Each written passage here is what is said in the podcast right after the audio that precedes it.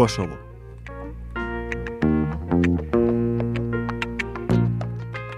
Timor Oriental.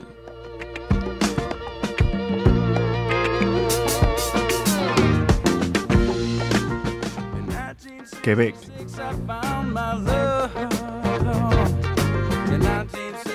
Montenegro.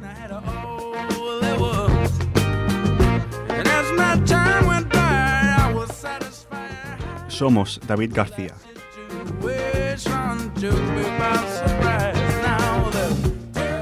Y Aitor Padilla. Y esto es Desde la Historia.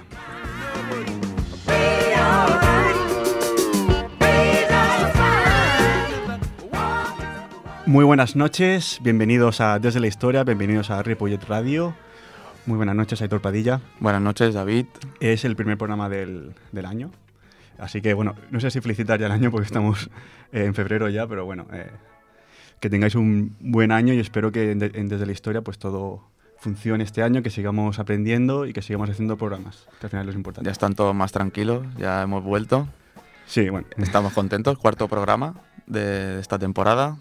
Y bueno, vamos a hacer un programa, pues, poquito de actualidad, sí. Sí, vamos a siempre. tocar un tema de actualidad. Lo vamos a enfocar desde un punto de vista diferente a cómo se ha enfocado o como lo podemos escuchar en otros programas eh, aquí en Cataluña o en España. Y bueno, es el tema básicamente de la independencia barra referéndum barra, Barra, barra. política catalana que, que está ocurriendo ¿no? en, en Cataluña con el tema de la independencia y, y bueno, le vamos a dar una visión un poco más internacional. Vamos a conocer un poco pues los actores internacionales, la prensa internacional en este caso, cómo cubre este tema, cómo lo interpreta.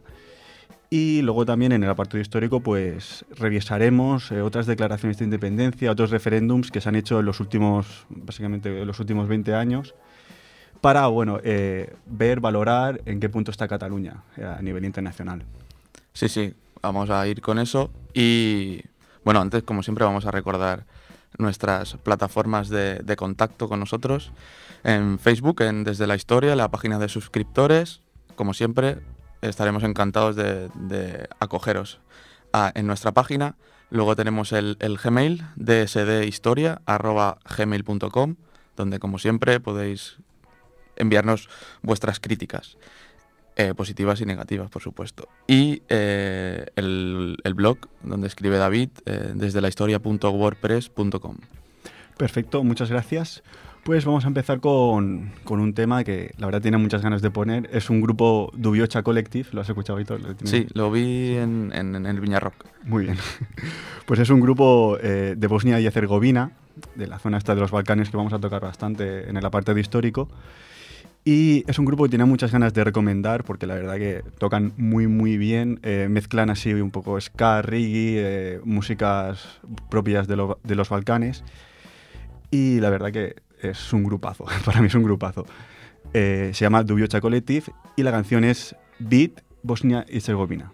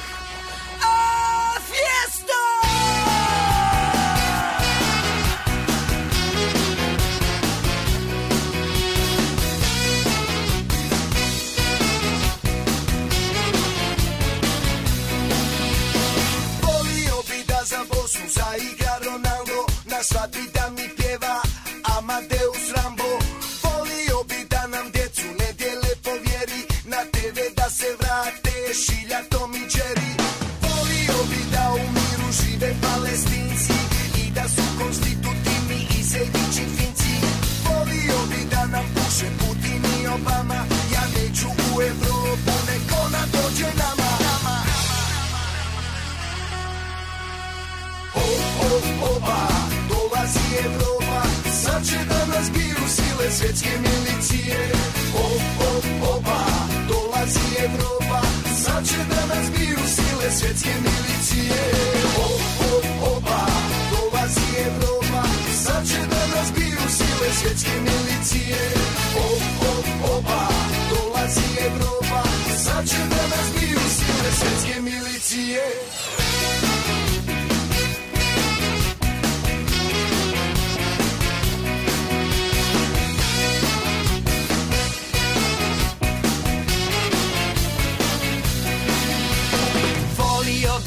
Sijati dulu marihuane Cugat neku brlju što je stigla iz Tijuane. Volio bi da je para više nego manje I da svaki dan za ručak mezim suši jedem janje. Volio bi da se bosa plazira u Brazil Šveđani tak od nas traže politički azil. Volio bi Ferrarija kupiti na rade, Da u bašti osvane mi bušotina nafte. Volio bi da naš narod ima bolju karmu. McDonald's da poslužuje ćevape i sarmu. Volio bi da sa vlasti sjašu kriminalci. Džaba kad će uzjahati briselski seljaci. O, o, oba, dolazi Evropa. Sad će da nas biju sile svjetske milicije. O, o,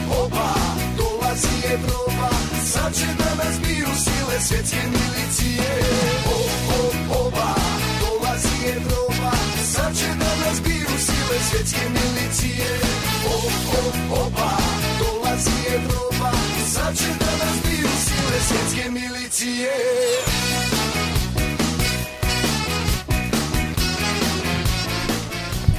Dubio Chacoletti. Este es, tenemos que decir que es un grupo que está subiendo muchísimo y bueno, ya, ya pueden ver. Y tenía ganas también de poner este tema porque hemos puesto poco reggae, creo. Sí, Hoy es un programa un poquito especial, digamos, porque tocamos diferentes países, que siempre tocamos uno. Hoy vamos a intentar poner música que, Sí. que en general no hemos puesto tanto. Ya iremos buena, luego comentando. buena, buena como siempre. Y, y no siempre cantan en bosnio, luego a veces cantan en inglés y es más fácil entender lo que dicen. Pero bueno, gran grupo. Vale, pues vamos a ir con ello, ¿no? Entonces, con el tema de actualidad. Pues he intentado hacer un, bueno, recoger un poco lo que fueron lo- la prensa internacional en el momento después de las elecciones de, de aquí, de Cataluña, y un- un- también ot- otro recogido de, de- de las noticias después del, del acuerdo, aquel acuerdo in extremis Entre Junts per Sí entre Junts Sí y la CUP. que dio que hablar. Exacto. Eh, bueno, para empezar, bueno, como la propuesta de resolución de Junts Sí y la CUP para avanzar hacia la independencia de Cataluña fue recogida por buena parte de, de la prensa internacional. Todos han destacado el choque de trenes que se avecina entre Cataluña y el gobierno español ante el pistoletazo de salida que los independentistas han dado hacia la insubordinación para lograr la ruptura con España. Por ejemplo, The Guardian, o The Guardian, eh, eh, recogía en su titular la declaración de independencia de Cataluña da el pistoletazo de salida a la confrontación con Madrid. El diario británico subraya que Cataluña se ha puesto en la vía hacia la colisión con el gobierno después de que el recién elegido Parlament impulse una resolución para empezar el proceso de creación de un Estado catalán que tendrá la forma de república. The Guardian, The Guardian apunta que se trata efectivamente de una declaración unilateral de independencia y recoge que las fuerzas no independentistas han calificado la propuesta de golpe de Estado. El rotativo también recoge una noticia aparte, que es la reacción de Mariano Rajoy asegurando que la justicia pre- prevalecerá y que también apuntan que la declaración independentista podría servir para activar a la mitad de electores catalanes que no apoyan la independencia y que podrían votar masivamente a candidatos no secesionistas en las elecciones del 20 de diciembre. Que bueno, como vimos, tampoco fue exactamente así.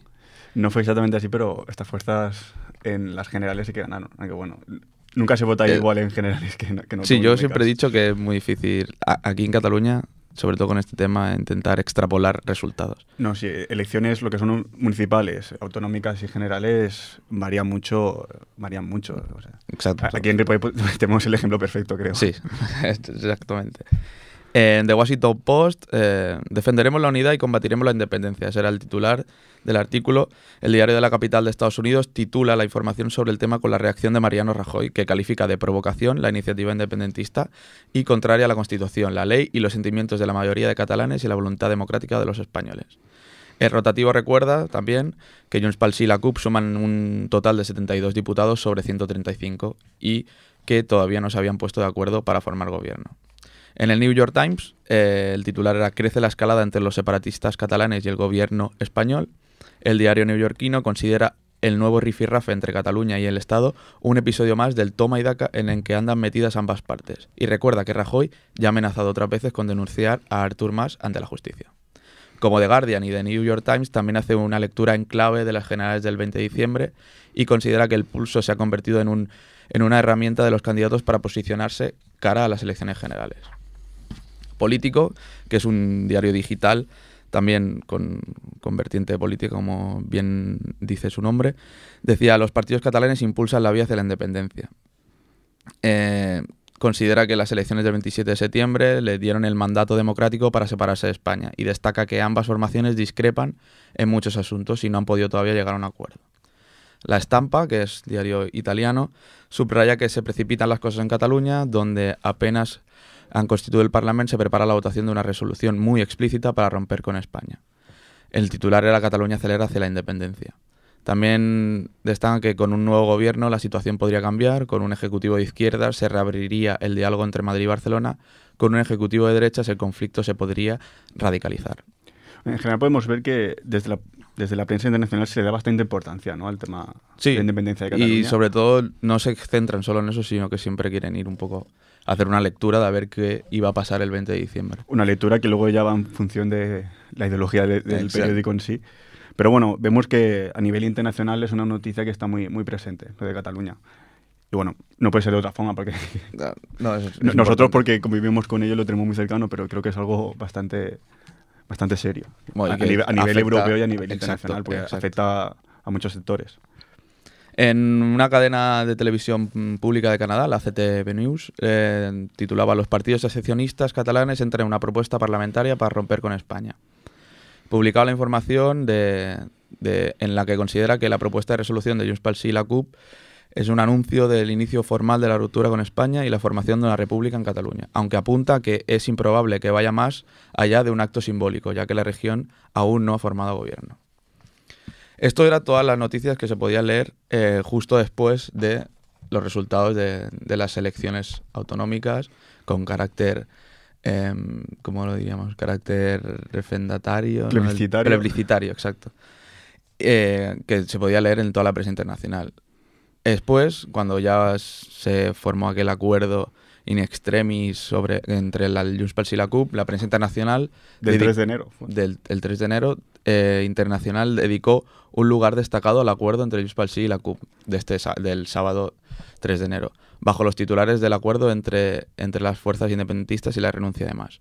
Le Monde, el diario francés, destaca en su portada digital de la sección internacional el acuerdo al que han llegado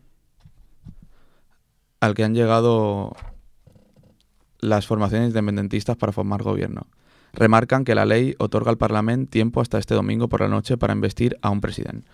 Además señalan que terminan así, a- así unas negociaciones que han durado tres meses y que parecerían muertas con el no de la CUP.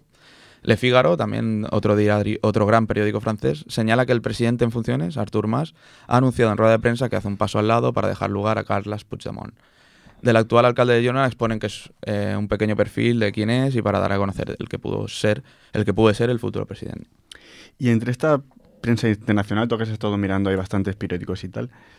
¿Cuál es la visión en general que dan? ¿Positiva o negativa de, de lo que es el... Bueno, la verdad que muchos de ellos señalan, o sea, se basan más en el- la figura de más. O sea, no, des- no destacan el, el hecho de llegar al acuerdo, sino el hecho de que más, la figura de más se echa a un lado, se echa atrás y deja que, que se vaya hacia adelante. O sea, que a Carles Puigdemont no le dan demasiado mucha, mucha Algunos cuerda, ¿no? quieren presentarlo, otros hablan de que se ha llegado a un acuerdo y otros le dan mucha importancia al tema de que Artur Mas se haya echado atrás. El diario italiano La Stampa, del que hemos hablado al principio, fue el primero en hablar sobre el acuerdo. Y hizo referencia a la renuncia de Artur Mas, como he dicho, a la presidencia para facilitar un acuerdo de gobierno antes de comparecer a la conferencia de prensa. Para La Estampa, este acuerdo es, bueno, lo, lo- lo denominan como un acuerdo acrobático de último segundo y que aleja a Cataluña de las elecciones anticipadas que parecían inevitables. Sin, sin dejar Italia, la República también explicó que, que Artur Mas deja el sitio eh, a- en favor del, del del alcalde de Girona, Carles Puigdemont, para conjurarse del riesgo de unas nuevas elecciones. Y la agencia ANSA destaca el acuerdo entre los independentistas. Así que bueno, en, en general se da una visión bastante neutral, ¿no? Por lo que podemos Sí, ver a nivel... No hay, no hay, no es como aquí, vamos. Aquí, digamos que es muy clara la posición entre. Es decir, se le da mucha cobertura internacional porque se la merece, pero se intenta ser lo más neutral posible. Exacto. Digamos que hay menos- muchas, muchos intereses, quizá, en- entre los diferentes países, quizá. Sí que hay intereses. Pues ahora pasaremos a la parte histórica después de comentar esto. Antes vamos a introducir otro tema, es un tema de Franz Ferdinand, que mucha gente pensará, eh, no va muy de, de, la mano ¿no? de la música que hemos puesto aquí históricamente en este programa, que siempre intentamos poner música no tan comercial, podríamos decir entre comillas. Una canción de Franz Ferdinand, bueno, eh, tiene su explicación porque es un grupo escocés, país que también a continuación valoraremos y analizaremos. Y la canción es Do You Want To. Buen grupo, lo vimos también ¿no? en directo, ¿verdad? Sí, sí, es verdad, lo vimos en el Cruilla. Así que vamos a dar paso al tema.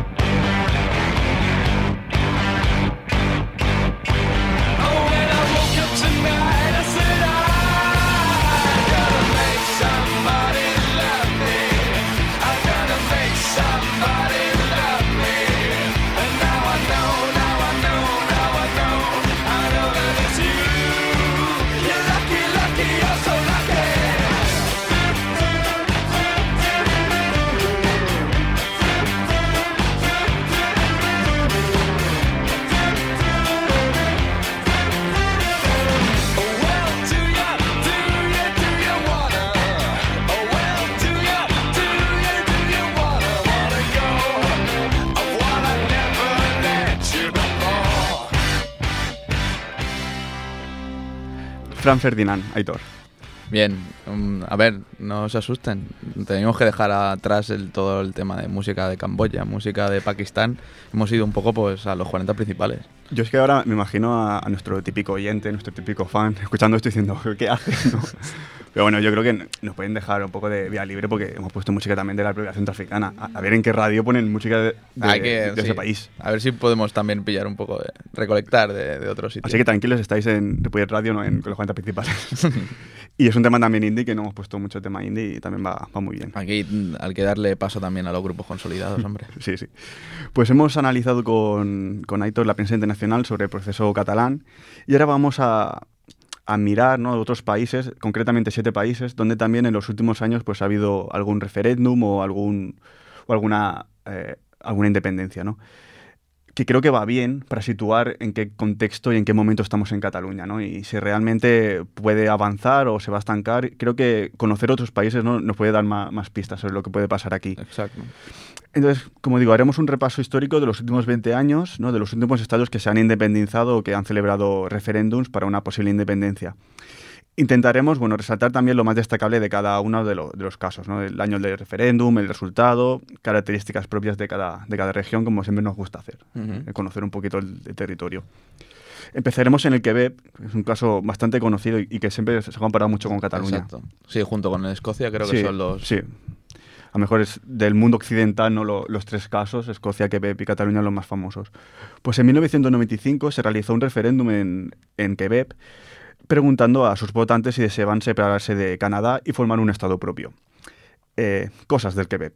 El Quebec es una provincia de Canadá que es tres veces España, con unos 8 millones de, de habitantes. Es decir, es tres veces España, pero luego está bastante deshabitada, básicamente porque coge todo esto del de- norte, Sí, que- que es inhabitable.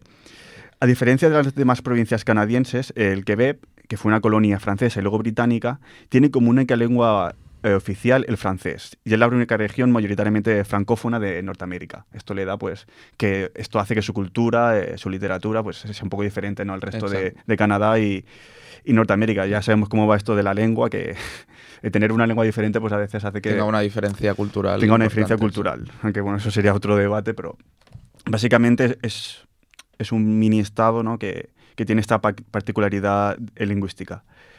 En 1980, ya con el partido que, es gobernando, ya celebraron el primer referéndum de, de independencia, el cual arrojó un resultado negativo, un 59,6% de, de votos en contra. Es decir, no querían eh, la independencia. Y de nuevo, en el 1995, como os he dicho, el partido quebequés convocó el referéndum de 1995, donde el no a la independencia ganó por tan solo 54.000 votos, lo que es el 0,48% de los votos totales. O sea, por nada Mm, Muy poco. por poquito, en esta segunda convocatoria de referéndum, el Quebec votó también que no, que no quería separarse de Canadá. Remarcar que tuvo una participación que superó el 90% del censo electoral, lo cual Vale. siempre es positivo. Importante.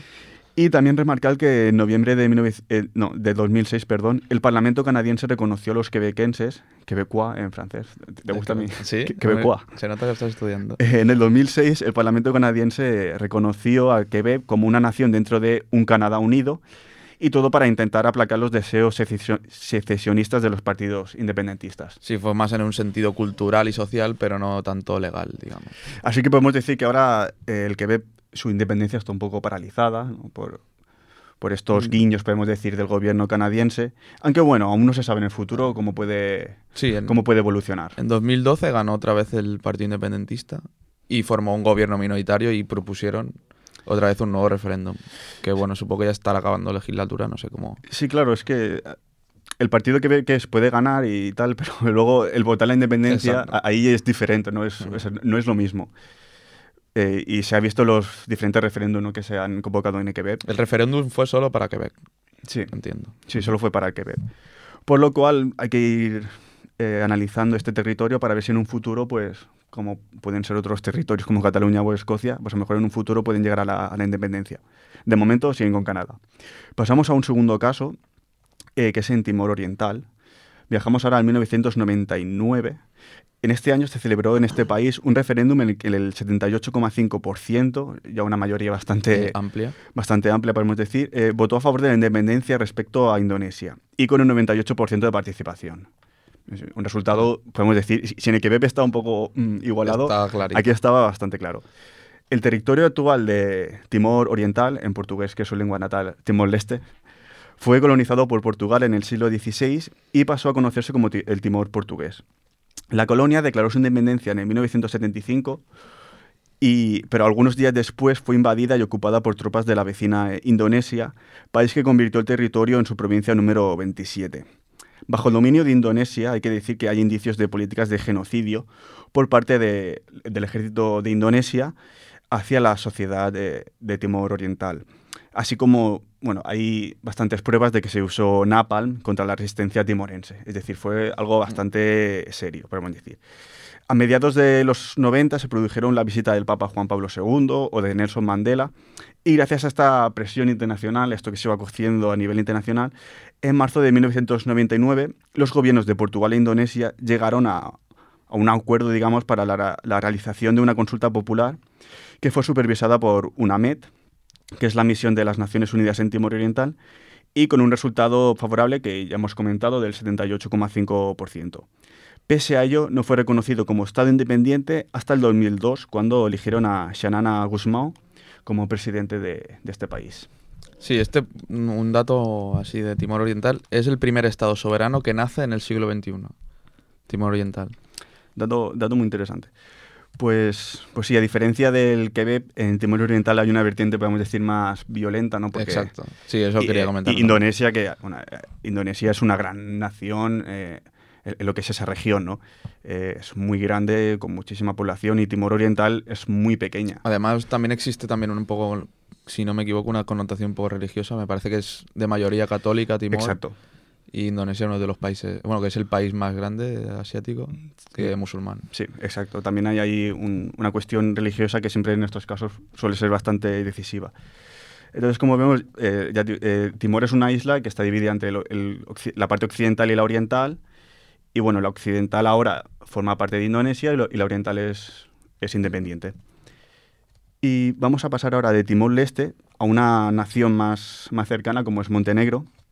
En 2002, con la ayuda de la Unión Europea, la República Federal de Yugoslavia acordó renombrarse Serbia y Montenegro, ¿te acuerdas? No? De Sí, Serbia, cuando eso se sí que me acuerdo.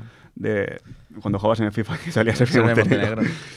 Y para contener, básicamente se hizo, eh, eh, con esta ayuda de la Unión Europea lo que se pretendía era contener un poco la desintegración de las repúblicas, ¿no? Porque año a año parecía que eso iba a quedar en nada. Entonces se intentó contener la desintegración y se estableció que durante tres años, es decir, hasta el 2005, ni Serbia ni Montenegro sostendrían un referéndum sobre la disolución, la disolución de la Unión. Así pues, Montenegro esperó hasta el 2006 para celebrar su referéndum. Esperaron tres años para contener esta desintegración y a continuación, pues, celebraron este referéndum. Eh, la Unión Europea estableció que el 55% a, fa- eh, a favor de la independencia tiene que ser el requisito para que sea reconocido como Estado. Es decir, si había menos del 55%, No podía reconocer. no podía, no podía reconocerse. Finalmente, el resultado fue de sí, con un 55,4%. Justo. O sea, fue, Muy justo. fue muy justo y, bueno, como digo, en el 2006. En la actualidad es, el, es candidato oficial al ingreso, ahora mismo está como candidato oficial al ingreso de la Unión Europea y, al- y en la OTAN, Montenegro. Me acuerdo del... Esto no está preparado, me lo pienso ahora. Me acuerdo del Mundial del 2006, que Montenegro ya se había independizado de Serbia, pero claro, jugaba la selección de Serbia y Montenegro. Es decir, estaba jugando en el Mundial, de, de Alemania era, una selección que no existía.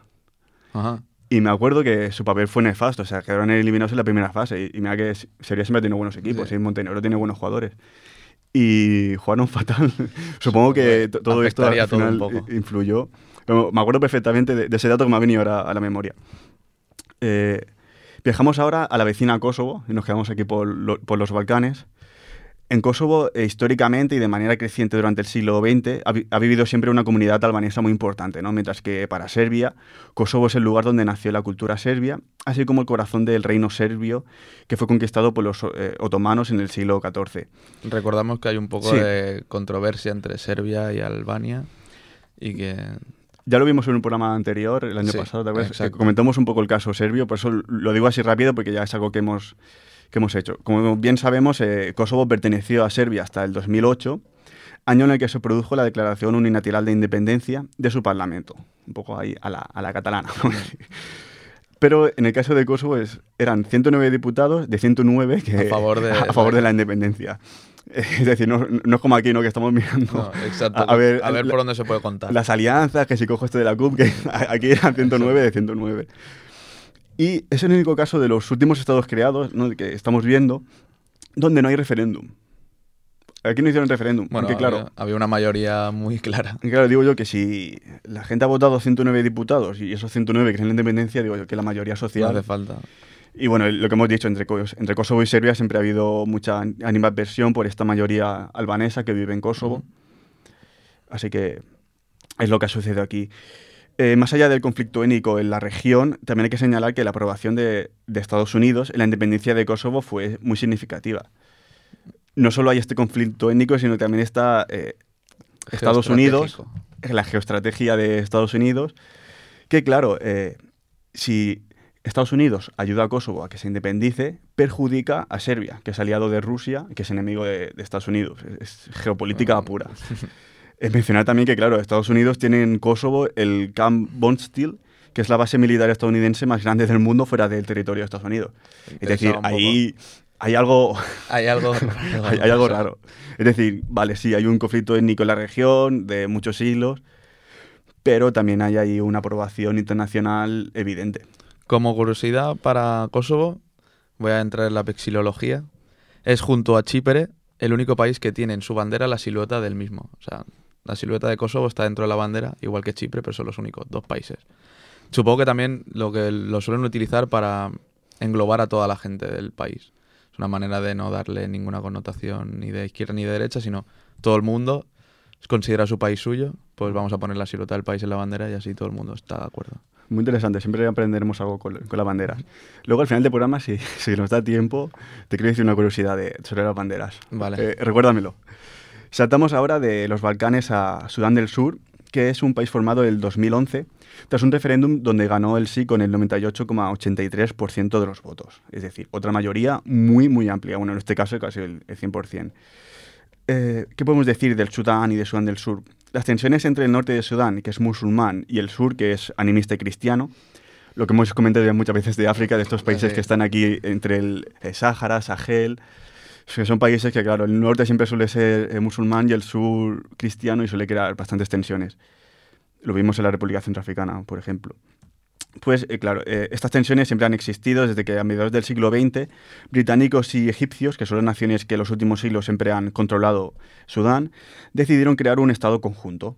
Todo lo que Sudán, que bueno, si lo ves, Sudán en sí, eh, junto con el Sudán del Sur, es muy grande. Es un estado muy, muy grande. Estas tensiones desembocaron en guerras interminables durante la segunda mitad del, siglo XX. De hecho, hay una primera guerra civil, una segunda guerra civil, hasta que el conflicto terminó oficialmente con la firma de un acuerdo de paz en enero de 2005 entre el gobierno de Sudán y el Ejército de Liberación del Pueblo de Sudán, el ELPS, que, su- que luchaba en el sur por sus intereses. Seis años después se celebraría el referéndum favorable, como hemos dicho, para la independencia por una mayoría amplísima. Exacto. Aunque bueno, eh, hay que decir también que pese a la independencia, los conflictos étnicos entre dinkas y nuer por los recursos naturales hacen que el país esté al borde del colapso. Es decir, aún no se ha, digamos, arreglado. Sí, siguen habiendo Siguen habiendo muchos conflictos eh, en la región.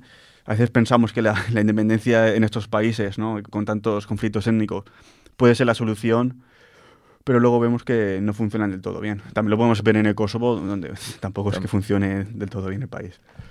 Aquí como curiosidad vamos a ir a la curiosidad deportiva. Luol Deng, famoso jugador de la NBA, es nacido en, Golden juega en... en Chicago, o no, ya no está en Chicago. Yo lo recuerdo en Chicago. No sé, eh, no sé si juega en Chicago o en Miami Heat, en uno de los No. dos. Eh, nació en Guau, que pertenece a Sudán del Sur, y es, pertenece a la tribu Dinka. Su padre se marchó a Egipto, que su padre era parlamentario del Sudán. Se marchó a Egipto en la Segunda Guerra Sudanesa y allí conoció a Manu Tebol, también mítico jugador de 2.31. Y es, fue el que le enseñó a jugar al baloncesto. Y de ahí, pues bueno, a la NBA. Curioso. Creo, que- creo que sí juega en los Chicago Bulls. Yo lo recuerdo de Sí, Chicago sí, Bulls. puede ahora no ser. sé. Ah, Ahora me... Interesante, esos datos deportivos siempre, siempre nos Yo gustan, ¿eh? lo he enterado. Siempre, ¿de dónde salen estos jugadores no africanos? Eh, Sí, Claro. siempre tiene alguna connotación así. bueno, Sergi Ibaka era de República del Congo, creo recordar. Sí. Otro jugador que juega aquí en España. Interesante siempre. Pues ahora viajamos de África al Caribe, a Puerto Rico. Luego comentaremos un poco más eh, musicalmente el- Eh. Puerto Rico. Eh, bueno, como sabemos, Puerto Rico es una islita eh, en el Caribe y es un territorio no incorporado de los Estados Unidos, ¿no? con estatus de autogobierno, donde en el 2012, es decir, hace cuatro años nada más, también se celebró un referéndum con la intención de conseguir la independencia. En el mismo referéndum había dos preguntas, ¿vale? Una era, se consultaba a los votantes sobre si estaban de acuerdo con el status quo político actual del país, es decir, territorio no incorporado, mientras que la segunda consulta se preguntaba a los votantes si preferían la independencia del país, la integración a Estados Unidos o la libre asociación.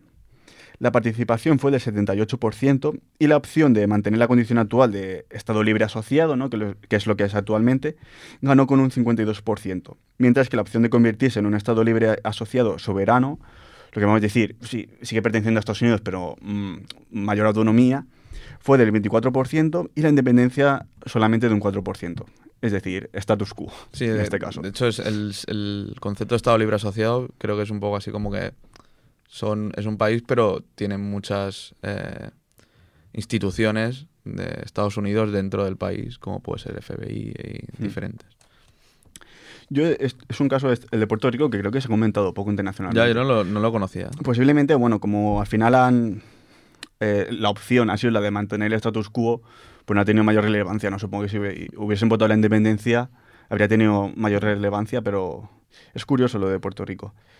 Por último, vamos a analizar el caso más reciente y posiblemente el más conocido, Y el más comparado con Cataluña. y el más comparado con Cataluña con mucha diferencia, que es el de Escocia del 2014, de hace dos años, donde se celebró un referéndum para conseguir la independencia del Reino Unido. Y la opción del no se impuso por un 55,3%, con una participación de casi el 85% de la población. Eh, como hemos dicho, es el caso que mejor conocemos, el más similar por proximidad también a Cataluña, y donde estuvo la cosa muy igualada y al final el Reino Unido tuvo que tuvo que aflojar un poco lo que, digamos la autonomía, of- ofrecerle más cosas a Escocia para que eh, conseguir más, foto- más votos para, para el no. Sí, bueno, y se dignaron a, a darles, pues eso, el referéndum, digamos, vamos a hacerlo, ¿no? Y o sea, es, es una manera de acabar con toda la polémica, entre comillas. Sí, es, es una forma de... Decir, mira, lo hacemos y ya está, y que hable la gente.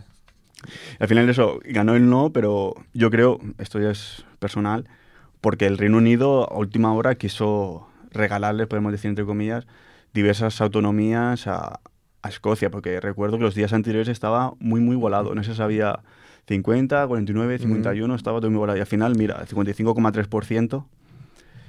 Y bueno, sí, es, es un caso que se ha comparado mucho con en el caso catalán, porque aquí, aquí decimos, nos podrían dejar eh, votar ¿no? como, a, como a Escocia. Sí, sí. Que Es un poco el argumento que se hace. y por cercanía también, ser Europa y ser... Y bueno, es un estado, estamos hablando del Reino Unido, eh, que es un estado mu- muy, importante a nivel internacional. Y bueno, al final, mira, se salieron con la suya al Reino Unido. Al fin y al cabo, Londres no querían la independencia, obviamente, y al final lo consiguieron. Pues hemos comentado siete casos, bastante diferentes entre sí, de, de Europa, de África, de, de América. ¿Y qué podemos sacar de conclusión? El- en los casos donde hay una igualdad social, digamos, entre el sí y el no, como, eh, como Escocia o el Quebec o Puerto Rico o Montenegro, solo en el caso del país balcánico ganó la independencia. Es decir, verdad. e- en Escocia, Quebec y Puerto Rico, que estaba bastante igual, al final se, man- se mantuvo el status quo, y Montenegro es el único país que consiguió la independencia. Yo creo que también se facilita un poco a lo mejor por el pacto este de, de no ruptura de las repúblicas soviéticas. Hmm. Y a lo mejor dijeron, bueno, vamos a establecerlo en Talto y a partir de ahí que sigan para adelante. Y luego, en los casos que hemos analizado, donde eh, la mayoría social a favor es abrumadora, como es en el caso de Timor Oriental, en el Kosovo o en Sudán del Sur, obviamente se consiguió la independencia. Es decir, en el caso catalán, que estaría más en, en el de igualdad social, solo tiene para compararse con Montenegro en el caso de- del sí, vamos a decir. Eh, pero bueno, de momento... Bueno, realmente en Escocia sacaron 55,3 en Sí. el que no, 55,4 en Montenegro que sí. Pues vamos. Sí, es eso, que está todo muy igualado y, y veremos cómo evoluciona la cosa, pero creo que, que es interesante analizar todos estos factores, todos estos países. Cada cual hay que decir que, bueno, cada cual tiene sus características, Sí, no es- no es simplemente cultural o económico como puede ser aquí, sino ya es un problema, por ejemplo, en Sudán del Sur o lo que podría ser en Mm. Kosovo, un problema ya de... Más de- étnico. Exacto, étnico y... Pues eh, siempre va bien estudiar eh, estas cosas para saber en qué punto estamos, en, en qué momento, pero luego hay que, hay que hacer una valoración pensando que cada país es un mundo, cada país tiene sus circunstancias y cada independencia, pues, al Mm. fin y al cabo, busca un- algunos intereses y... Y eso, y reconocer que no, que no solo pasa aquí, que hay muchísimos sitios. Ya hablamos de la etnia uigur en China, que también estaban luchando por su independencia. Sí, verdad, a veces tengo la, sensación de que solo pasa en Cataluña esto. No, exacto, hay que abrirse un poco más. o sea, el, el internacionalismo, que le Sí, llaman. sí. Y hemos conocido países, a lo mejor Timor Oriental o Puerto Rico, que, que a lo mejor no sabíamos que hab- habían tenido esta, estos referéndums y tal. Porque, bueno, Escocia lo tenemos mucho más cercano, o Kosovo. Pero bueno, hay países por el mundo que también ha- hacen sus cositas como aquí, no, no somos únicos en el mundo. también va, a ver- va muy bien reconocerlo. Pues por último vamos a poner un tema puertorriqueño de salsa. Y no la gozadera. No en la gozadera. Eh, Estuve valorando entre Daddy Yankee a ver si lo ponía, pero al final tampoco. Es de Willy Colón, que bueno, es en- dentro de los 60-70, que es el boom de la salsa, ¿no? Con, con Héctor Lavoe, otro gran cantante. Que es esta gente, bueno, afincada en Estados Unidos, pero con raíces puertorriqueñas y que hacían barbaridades musicales. con Tito Puente, etc. Y el tema se llama El Gran Varón. En la sala de un hospital, a las nueve y cuarenta y tres, nació Simón.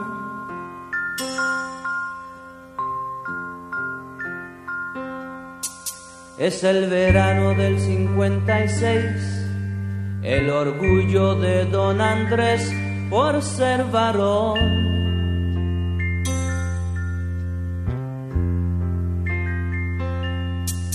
Fue criado como los demás, con mano dura, con severidad, nunca opinó.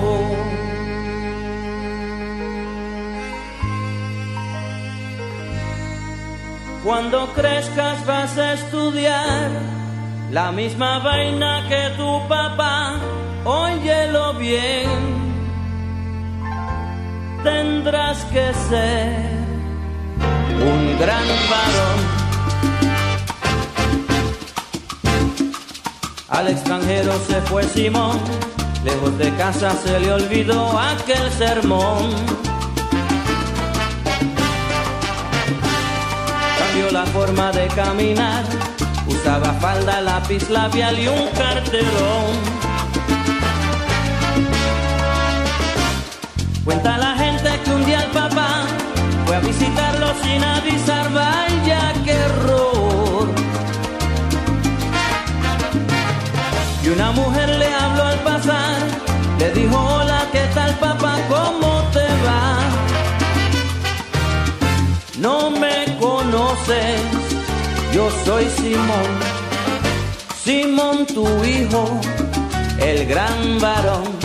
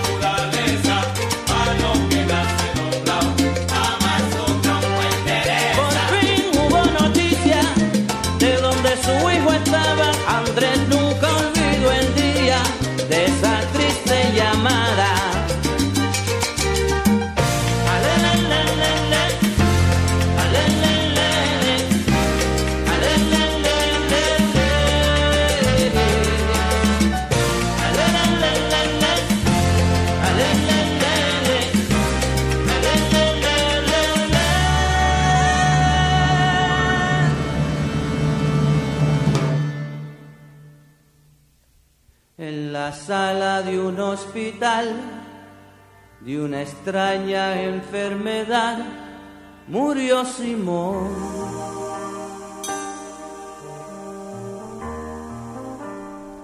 ¿Qué te parece, Aitor? La mejor música del mundo. La salsa. La verdad que a mí, a mí me encanta personalmente. Hemos puesto hoy de todo, ¿eh? Sí, hemos puesto cositas hemos- bastante interesantes. eh, Cogiendo de... Hemos analizado siete países, no podemos poner música de todos los países, pero bueno, hemos cogido de Escocia Franz Ferdinand, de los Balcanes Duyocha Collective y ahora de Puerto Rico pues a, a Willy Colón y esta canción que la verdad que es buenísima. Que nos preguntábamos si habíamos puesto salsa. Yo creo que sí, que hemos puesto mucha aquí. ¿Qui- ¿Quién estuviera en Puerto Rico? O sí, sí, sí. Siempre que comentamos cosas de Caribe te digo que es que da ganas de estar allí. cuando cosas de Europa, de Asia o de África... Y no te digo, aprendiendo, sobre todo, aprendiendo a esta música, que es increíble. Pues bueno, ya por hoy ya hemos acabado. Para el mes que viene, ¿Qué anécdota tenías, por cierto, de la bandera? la bandera, vale. Se ve que Gambia, el país africano que está rodeado de, de Senegal, tiene exactamente la misma bandera, pero exactamente, que un pueblo de Cuenca que se llama Osa de la Vega. Ah, sí. no lo sabía. Y el, el otro día eso, estaba en, en Wikipedia haciendo, bueno, mirando cositas y tal, y vi Gambia y ponía la bandera es igual que, que Osa de la Vega y no, y no tienen ninguna relación. Y es igual, o sea, es. eh, arriba es. Espera. Roja, verde y negro o azul muy oscuro. Y entre medio de estos colores, ¿no? Es blanquito, un poquito Mm. como una línea blanquita. Y es igual. bueno, Y digo, ¿cómo puede ser igual? Sí, sí. Y, y No me hizo mucha gracia. Y, y no a, lo conocía. y a ti que te gusta eh, la, vexilología, pues digo, le gustaría esta anécdota. Sí, sí, buena, buena. A mí me hizo mu- mucha gracia. La- Le iba a poner así en Facebook como comentario, pero digo, mejor no, la- a lo mejor la gente no lo va a entender. pero Bueno. sí, fue muy gracioso. Pues ya hemos tratado un tema también que siempre queremos a veces, no ir tan lejos y tocar un poco algo que esté más al pie de la calle, ¿no? Y yo creo que lo hemos tratado con, como siempre intentamos ser un poco neutros, un poco... Sí, bueno, aquí no vamos a hacer campaña. Nosotros cada uno tenemos nuestra, opini- nuestra Exacto. opinión, pero no la guardamos para las urnas. No es el momento para, para hablar de la independencia de Cataluña, pero sí que es eh, interesante, pues bueno, ver eh, cómo la prensa internacional maneja eh, Mm. este asunto, ¿no? Cómo lo maneja y analizar, pues, otros estados que han vivido algo parecido, podemos decir, a Cataluña. Es decir, es tratar un tema actual desde un punto de vista neutral, objetivo y con la intención de, bueno, de, de seguir aprendiendo ¿no? sobre este tema. Al final es lo que queremos, aprender y, y tener razones para nosotros como votantes, como ciudadanos, pues votar el sí o votar el no. Exacto. Eh, Vamos a aprender cosas. Siempre hay que ser un poco consecuente y un poco pues, tener Siempre hemos tenido- argumentos. Nunca hemos querido entrar mucho en lo que es historia de España y Cataluña, porque bueno, ya toca unas sensibilidades que a lo mejor no es la que nos interesa a nosotros. Nos interesa Exacto. tocar otro tipo de sensibilidades históricas. Pero bueno, Bueno, ya lo hemos abordado, ya está Ya hecho. lo hemos abordado. Ya está hecho. Y bueno, pues vamos a ir despidiéndonos. Eh, muchas gracias a Jordi, como siempre, aquí en Ripollet Radio 91.3 FM y el podcast en ripolletradio.cat. muchas gracias. I don't know how to play the game of what it is or how it's gonna be when one chain